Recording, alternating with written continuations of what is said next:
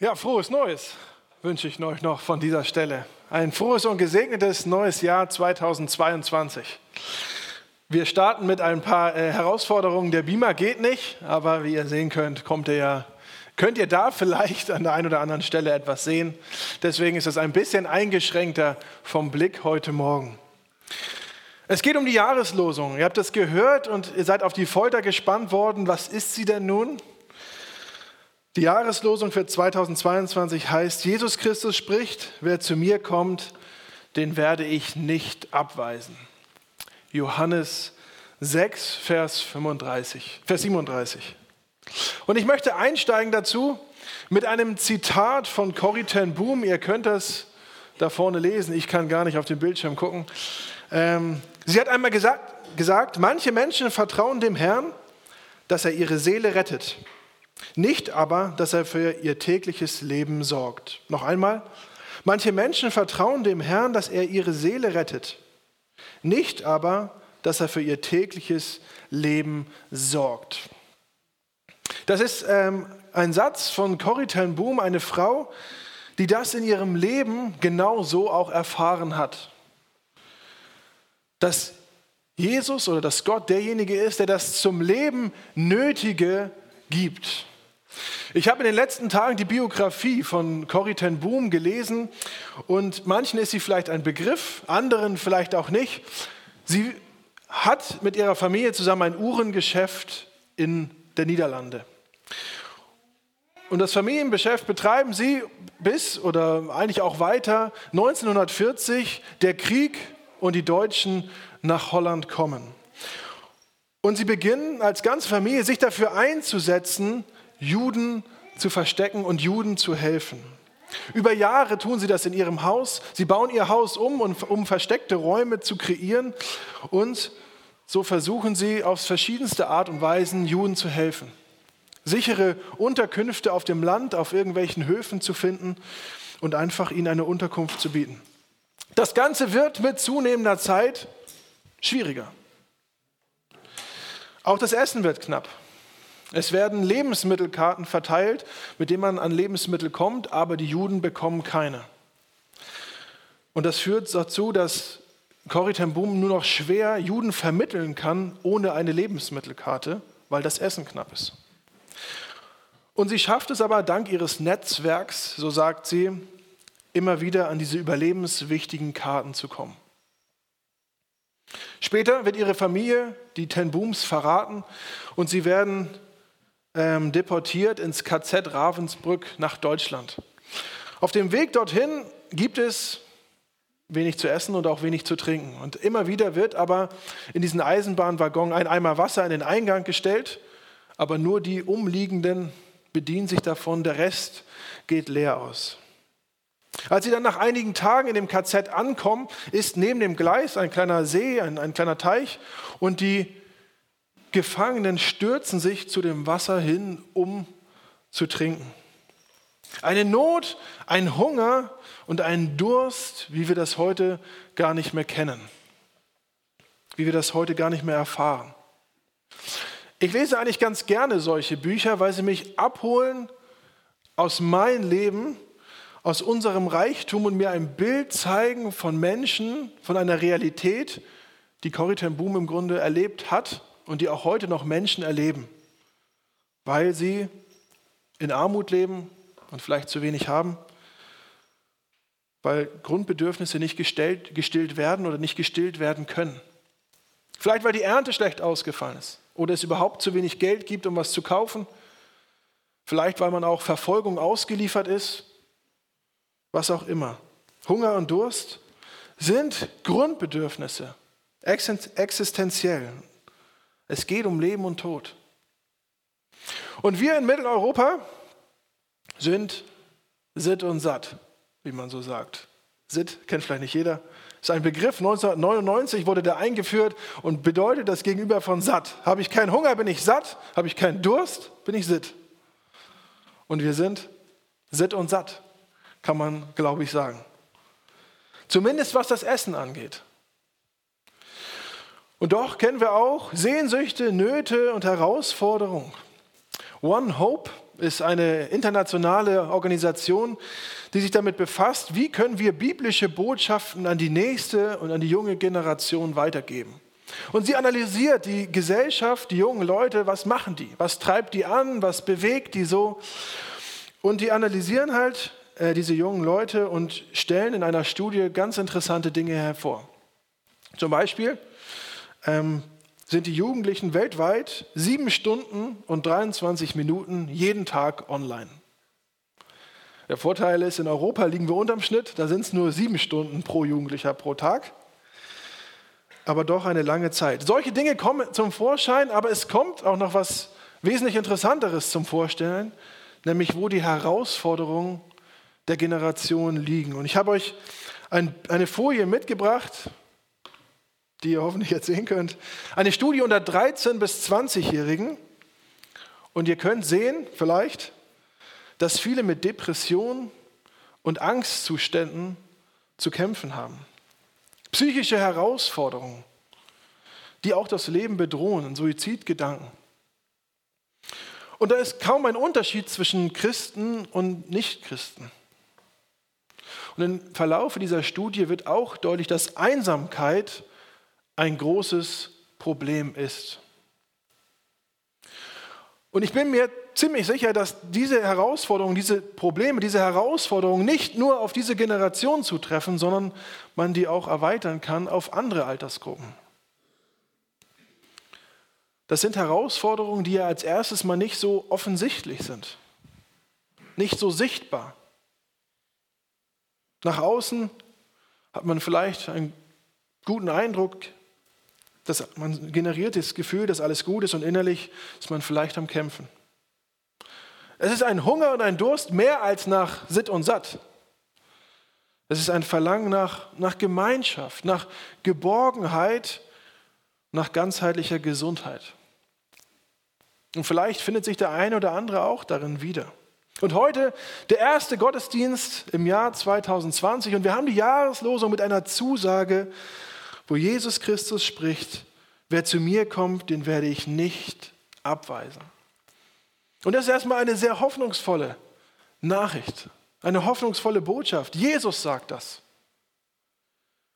Und er sagt, komm zu mir, ich bin für dich da.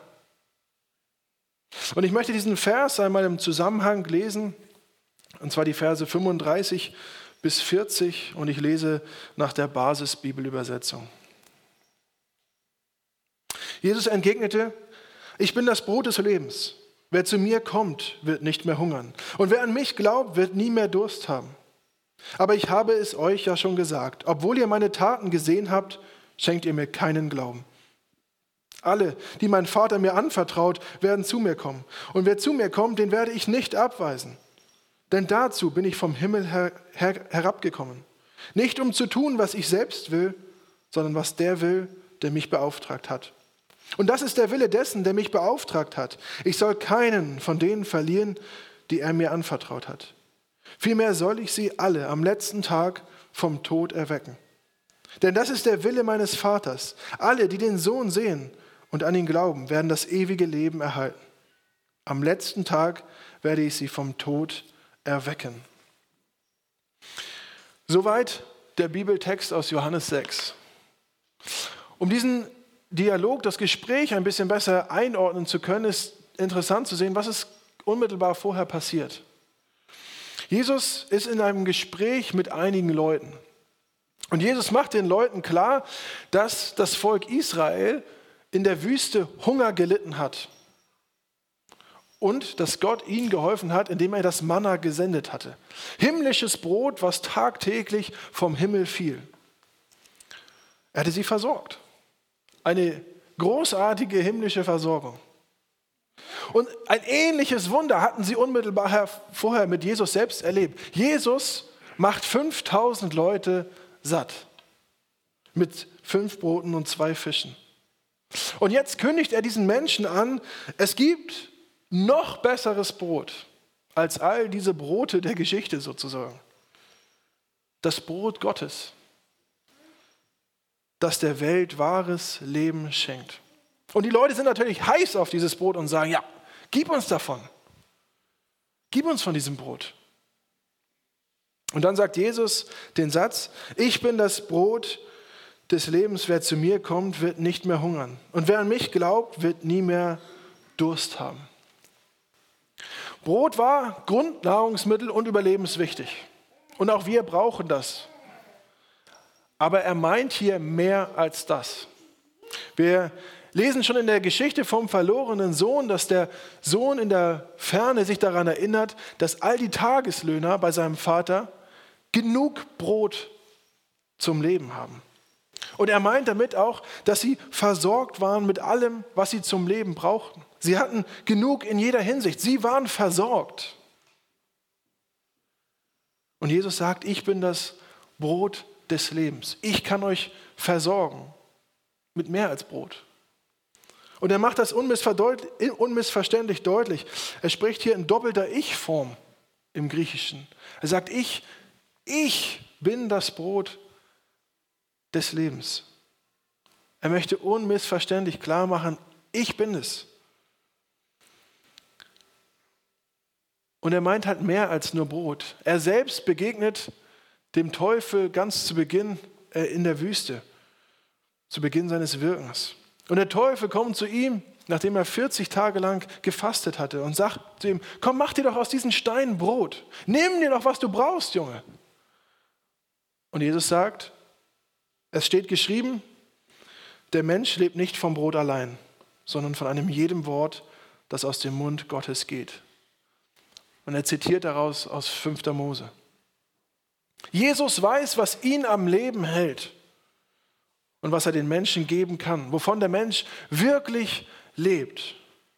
Und im gleichen Kapitel Johannes 6 erkennt Petrus genau das, dass Jesus das Wort und das Brot des Lebens ist. Und er spricht einige Verse später, Herr, wohin sollen wir gehen? Du hast Worte des ewigen Lebens. Und wir haben geglaubt und erkannt, du bist der Heilige Gottes. Paulus entdeckt in Jesus die Hoffnung für sein Leben. Bei ihm hat er alles. Bei ihm fehlt es ihm an nichts. Bei Jesus ist er gut aufgehoben. Und genau das erlebt Corrie ten Boom vor einigen Jahrzehnten auch. Im KZ. Es gelingt ihr und ihrer Schwester eine Bibel mit hineinzuschmuggeln. Und daraus zehren sie Kraft, Zuversicht und Hoffnung für das tagtägliche Leben im Konzentrationslager. Sie beginnen heimlich Bibelstunden und lesen Tag für Tag aus dem, Gottes, aus dem Wort Gottes vor, um den Mitgefangenen, um sie zu stärken. Ihr Vater stirbt nach kurzer Zeit in Haft. Ihre Schwester erliegt einer Krankheit im KZ. Und Corrie ten Boom überlebt diese Zeit dort mit Gottes Wort in ihrem Herzen. Und sie sagt später, die Bibel ist wie eine Bank, am hilfreichsten, wenn sie geöffnet ist. Die Bibel ist wie eine Bank am hilfreichsten, wenn sie geöffnet ist. Und nur um klarzustellen, Online-Banking war da noch nicht vorhanden. Für sie war es natürlich wichtig, dass eine Bank da war, wenn man viel Geld auch mit Uhrenverkäufen eingenommen hatte. Es war wichtig, dass die Bank auf war. Und genau das erlebt sie auch mit dem Wort Gottes, aus dem sie sich ernähren konnte wie sie und andere zu Jesus kommen konnten und nicht abgewiesen wurden. Aber es ging nur, weil die Bibel geöffnet war und darin das Wort und das Brot Jesus Christus sie entdecken konnten. Nochmal zurück zu One Hope. One Hope stellt interessante Dinge über die junge Generation dar und befragt Leute auf allen Kontinenten dieser Welt. Und sie stellen fest, dass über die Hälfte, 52 Prozent aller Teenager, sie geben an, dass sie nie von sich aus religiöse Schriften lesen würden. Und man stellt fest, dass diejenigen, die lesen, tendenziell noch die Muslime sind. Die jungen Christen lesen nicht das ernährende und lebendige Wort Gottes. Und ich glaube, dass wir diese Studie auch wieder auf andere Generationen anwenden können. Jesus sagt, aber wer zu mir kommt, den werde ich nicht abweisen. Johannes Evangelium Kapitel 6. Es gibt Hilfe für Depressionen, es gibt Hilfe für Angstzustände, für Einsamkeit oder wie auch immer die Herausforderungen in unserem Leben auch liegen mögen. Die Hilfe gibt es bei Jesus. Ich habe mir vorgenommen, die ganze Bibel in einem Jahr zu lesen. Ich habe schon vor 23 Tagen angefangen, aber ihr dürft auch gerne mit einsteigen. Die Bibel zu lesen und Gott immer besser kennenzulernen, ja, und von ihm abhängig zu sein. Ihr dürft mich gerne auch einmal im Laufe des Jahres fragen, ob ich noch dabei bin, ob ich es noch durchhalte oder halt mit einsteigen. Wir haben Gottes Wort, wir können darin lesen, uns vorlesen lassen und das Brot des Lebens genießen. Und dann werden wir sehen, wie der dreieinige Gott zu uns redet, aber uns auch versorgt. Aber es gibt auch eine Gefahr, auf die Jesus auch hinweist. Er sagt, aber ich habe es euch ja schon gesagt, obwohl ihr meine Taten gesehen habt, schenkt ihr mir keinen Glauben. Die Leute hatten ja kurz vorher Jesus in voller Aktion erlebt. Sie hatten das Wunder gesehen, wie viele Menschen satt geworden sind. Und er sagt, ihr glaubt ja doch nicht. Ich hatte vor einiger Zeit ein Gespräch mit einem Jugendlichen über den Glauben und er sagte, ich kann nicht einfach so glauben. Aber wenn Gott ein Wunder tun würde, dann würde ich glauben. Und mir fiel dann die Geschichte ein aus Lukas 17, wo zehn Aussätzige zu Jesus kommen. Da sind diese zehn Aussätzigen, die so krank sind, dass sie sich nicht mehr bei ihrer Familie oder bei ihren Freunden aufhalten dürfen, sondern außerhalb der Stadt sind. Und sie sehen Jesus auf sich zukommen und rufen schon von weitem, Meister, Jesus, hilf du uns. Und Jesus geht zu ihnen und gibt ihnen einen Auftrag, was zu tun ist und sagt, sie sollen wie vorgeschrieben sich den Priestern zeigen, dass sie gesund werden, dass sie gesund sind. Und sie machen sich auf den Weg und werden auf dem Weg zum Priester gesund. Und ich stelle mir das vor, wie sie da unterwegs sind und auf einmal merken, wie die Krankheit verschwindet, wie es ihnen besser geht, wie sie fitter sind und sagen, hey, wir sind geheilt. Wir sind gesund, wir haben unser Leben zurück. Und nachdem sie sich den Priestern gezeigt haben, passiert was? Nicht mehr so viel eigentlich. Einer geht zurück zu Jesus, fällt vor ihm auf die Knie und dankt ihm. Und Jesus sagt, sind das nicht zehn Männer gewesen? Wo sind die anderen neun? Und ich habe zu dem Jugendlichen gesagt, ich glaube nicht, dass Wunder uns zwingend zu Gott und zu, und zu Jesus führen, denn wir finden immer wieder Wege zu erklären, warum das jetzt gerade passiert ist und warum wir eigentlich doch nicht auf Gottes Hilfe angewiesen sind und dass wir das Leben doch eigentlich im Griff haben. Vielleicht waren die zehn Aussätzigen schon länger krank und es war sowieso so der Zeitpunkt gekommen, wo man eigentlich wieder gesund werden müsste. Und so sind sie auf dem Weg. Und es ist einfach ein großartiger Zufall, dass sie jetzt alle gleichzeitig gesund werden. Zum Beispiel. Könnte das ja so eine Aussage sein. Vielleicht sind sie auch sehr glücklich über ihr zurückgewonnenes Leben und gehen erstmal nach Hause zur Familie, zu Freunden und haben dann die Begegnung mit Jesus halt vergessen. Man kann viele Gründe finden, warum sie nicht zu Jesus zurückkehren. Uns geht es hier in Mitteleuropa sehr gut. Wir haben alles, was wir brauchen. Wir haben Essen und Trinken. Wir haben medizinische Hilfe. Wir sind gut aufgestellt, haben für den Notfall vielleicht auch noch ein bisschen was zur Seite gelegt. Wir haben das Leben eigentlich weitestgehend ganz gut im Griff. Und ich glaube, dass die Konsequenz ist, dass wir oft Gottes Wirken aus dem Auge verlieren, obwohl er der Geber aller Dinge ist. Ich glaube, dass dieser Reichtum uns auch in so eine trügerische Sicherheit wiegen kann. Wir wollen als Gemeinde ein neues Gemeindehaus und einen Kindergarten bauen. Vor 20 Jahren war das, glaube ich, ungefähr, wo David und äh, Reinhard Stickel auf dem Gelände der alten Weberei standen und dafür gebetet haben, dass dort mal ein Gemeindehaus gebaut werden kann. 20 Jahre später nimmt das Ganze Form an. Wir haben das Grundstück gekauft. Wir können da in naher Zukunft anfangen zu bauen. Weil die beiden gebetet haben? Nein sondern weil Gott Wunder getan hat und das Ganze möglich gemacht hat. Natürlich gehört aber auch unser Tun dazu. Jesus sagt, wer zu mir kommt, den werde ich nicht abweisen. Wir müssen zu Jesus gehen. Aber er ist es, der uns dann reinlässt, der die Tür aufmacht, der uns willkommen heißt, der uns annimmt. Wir sind es nicht, die diese Tür aufmacht. Gemeindehaus und Kindergarten, das sind große Aufgaben. Es ist eine große Investition und es braucht viele Leute, die sich, die sich einsetzen, die sich einbringen, die mitdenken, die auf Sitzungen gehen, die Geld spenden, die sich überlegen, wie wir noch mehr Geld sammeln können und so weiter und so fort. Wie die Einrichtung aussehen kann, all das planen.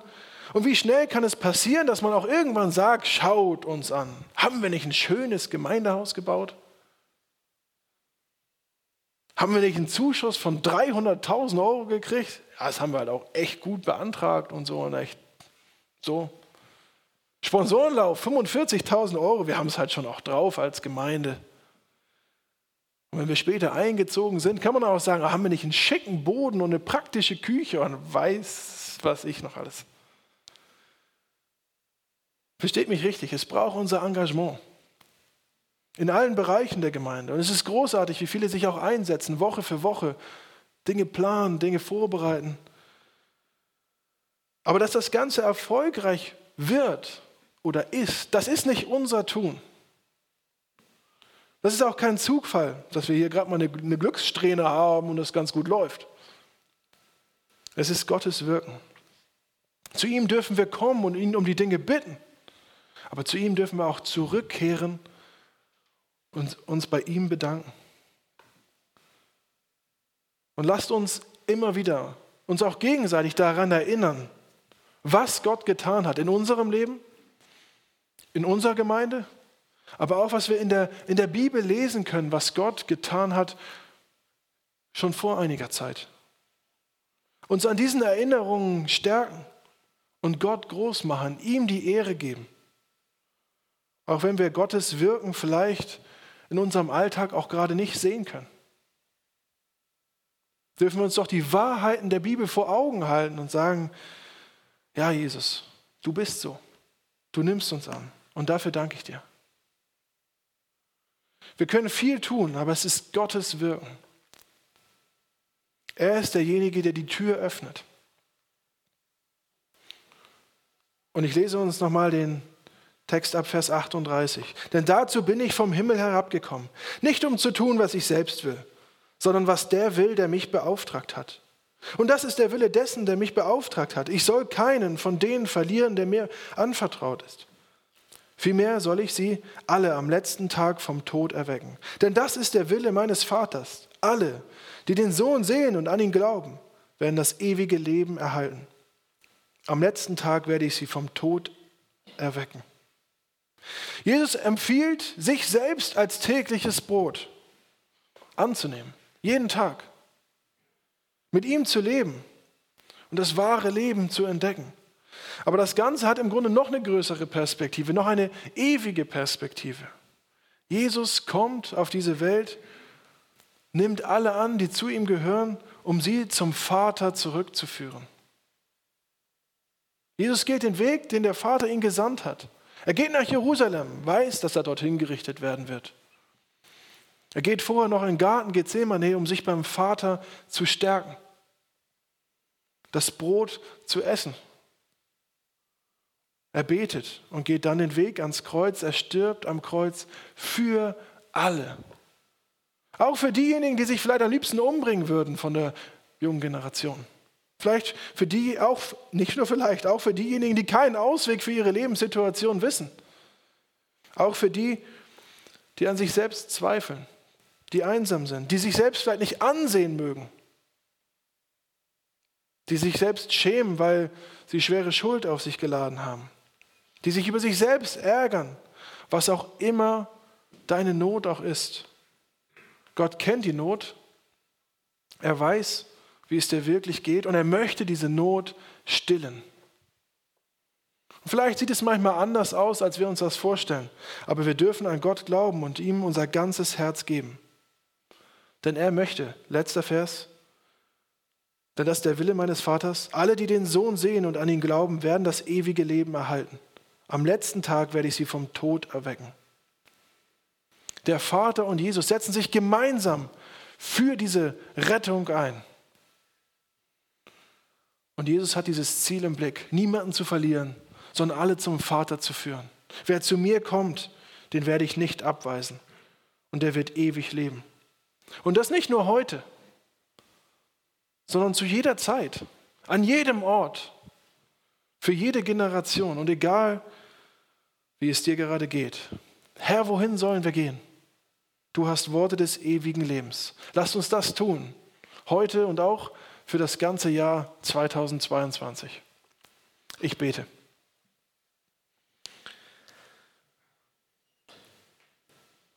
Jesus, ich danke dir dafür, dass du auf diese Welt gekommen bist, gezeigt hast, wie, wie du und wie der Vater, wie ihr drauf seid, was euch leitet. Und es ist die Sehnsucht nach, nach uns. Ich danke dir dafür, dass wir zu dir kommen dürfen, dass wir bei dir angenommen sind und dass wir ja, daraus unser Leben gestalten dürfen. Egal wie die Umstände auch sein mögen. Das steht fest. Du nimmst uns an und ich danke dir dafür. Amen.